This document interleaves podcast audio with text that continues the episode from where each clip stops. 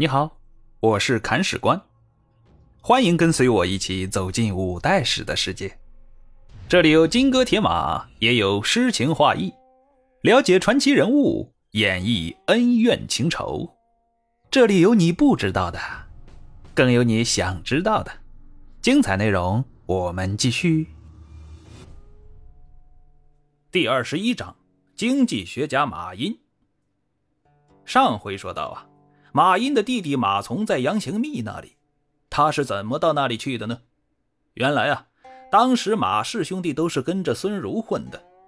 马从的命没有哥哥好啊！孙儒兵败的时候，他就被杨行密给俘虏了。杨行密从孙儒的蔡州兵中挑选精锐，组建了黑云都，任命马从做指挥使。我们之前提到过，黑云都那可是杨行密的亲军呢。那马从就是亲军大队长呗，这可是嫡系中的嫡系呀，可见杨行密对马从的信任。而这时候啊，杨行密还不知道马从与马殷的关系呢。后来呀，马从表现得很不错，他跟着杨行密接连打胜仗。而且马从这个人有个特点，为人持重，从不自夸，很受杨行密器重。有一天呢，杨行密就问他：“你是谁家的儿郎啊？”这句话的意思啊，是要把马从提拔重用，为他安排家事，成家立业。马从就说：“呀，我是马殷的弟弟。”杨行密一惊，问：“哪个马殷呢？”马从如实回答：“湖南的那个马殷。”杨行密大吃一惊啊！哎呀，现在你哥哥已经显贵了呀，那我就送你回去吧。对于这个话题呀。马从不敢轻易回答，为什么呀？因为回答的不好，很可能会丢命，所以他保持了沉默。这呀，也不能怪他。杨行密说这个话呀，虽然是出自真心，但马从不能不多想啊。因为现在杨行密占据着江淮地区，今后他肯定还要扩张势力，这样一来，肯定会和湖南的马殷产生利益冲突。两者很有可能会发展成敌对关系。现在领导让你回去，如果你高高兴兴的就答应了，领导会怎么想啊？所以啊，这个题目是送命题，不能轻易回答。但是啊，杨行密并不罢休，他似乎也猜到了马从的心思，改天呢又拿同样的话来问他。马从没办法了呀。这样说，我只是孙儒手下的一个败卒，大人您不杀我已经是感激不尽了，怎么还敢有其他的想法呢？况且呀，湖南和我们相邻，我能够随时听到哥哥的消息就知足了，所以啊，我不愿回去。杨行密一听笑了，他随后啊说了这么一番话：之前我看中你的才能，现在啊我看中你的人品，你呀还是回去吧。如果能够因此使我杨马两家睦邻友好、互通商贸，也算是你报答我的另外一种方式嘛。结果啊，杨行密不仅把马从送了回去，还附带着送了一大份厚礼过去，就像是嫁闺女送嫁妆一样，把马英感动的那眼泪是哗哗直流啊。马英和弟弟马从相聚之后，十分高兴。向朝廷上表，为马从请来了节度副使的职务。事情到此啊，算是告一段落了。但是这件事的影响是很深远的，归还马从这件事儿，为后来的吴楚两国的友好关系筑牢了根基。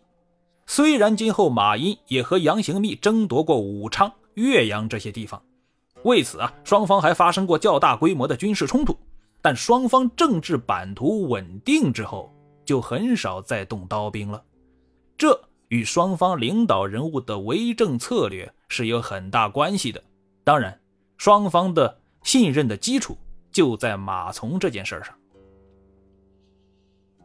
我们说杨行密和马殷有很多相似的地方，两个人都擅长发展外交关系和社会经济，是乱世中的建设者。他们十分重视商业发展，加强边境贸易，而对内呢，则采用与民休息的政策，使江南经济发展成为全国之冠。现在我们来说马英，马英这个人呢，打仗能力很突出，经济头脑那是更发达。他在当时采取的经济政策很超前，如果是在当代，他一定会成为一位德高望重的经济学家或者是实干家。为什么要这么说呢？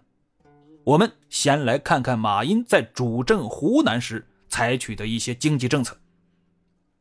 首先呢，马英根据湖南的地理特点，发展特色产业，其中最突出的有两项：茶叶。和纺织业。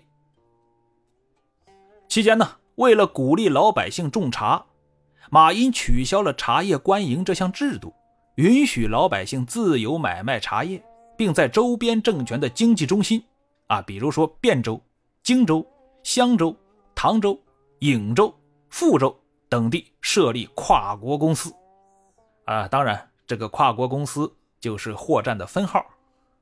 这个国呢，也就是五代十国的这个国啊，而且啊，还用湖南的茶叶换取中原的外汇。这个外汇啊，主要就是丝绸和战马。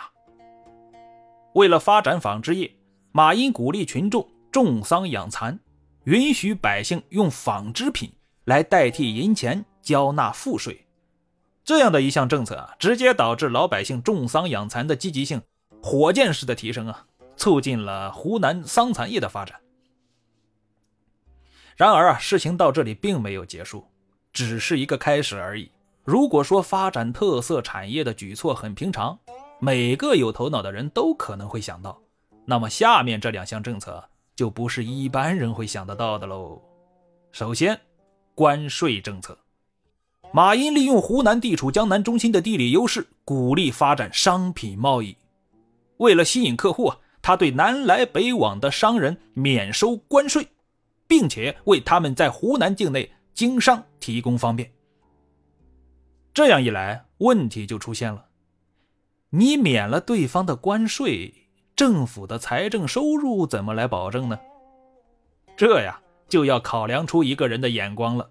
马英这是在放长线钓大鱼呀。